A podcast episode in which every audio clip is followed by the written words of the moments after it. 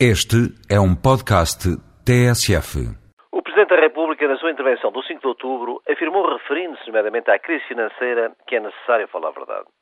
É um reconhecimento importante, embora com um atraso de há pelo menos um ano, quando todos os indicadores já apontavam com clareza que a crise seria longa e profunda e no nosso país o governo continuava a adorar a pílula. O Presidente da República afirmou também que o Estado tem de promover o acesso de todos aos cuidados de saúde. Muito bem. Mas qual tem sido a atitude do Presidente da República?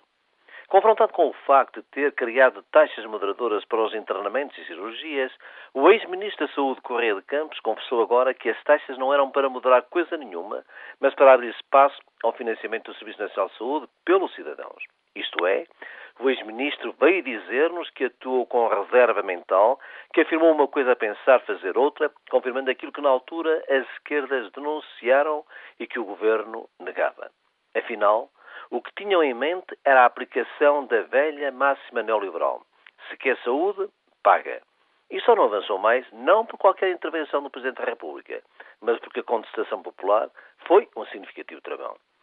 Dizem que a atual Ministra da Saúde tem uma postura mais dialogante e de defesa do Serviço Nacional de Saúde. Terá, mas não pode continuar no faz que anda, mas não anda. O combate ao desperdício deve ser implacável e a gestão de recursos competente mas não se pode, em nome de falsas poupanças, continuar sem dar resposta, por exemplo, à fuga de profissionais de saúde. Sem carreiras públicas exigentes, mas também atrativas e dignificantes, o Serviço Nacional de Saúde continuará a perder valiosos recursos humanos. E esta é uma das principais linhas de ataque ao Serviço Nacional de Saúde, que não pode ficar reduzido à prestação de serviço aos indigentes.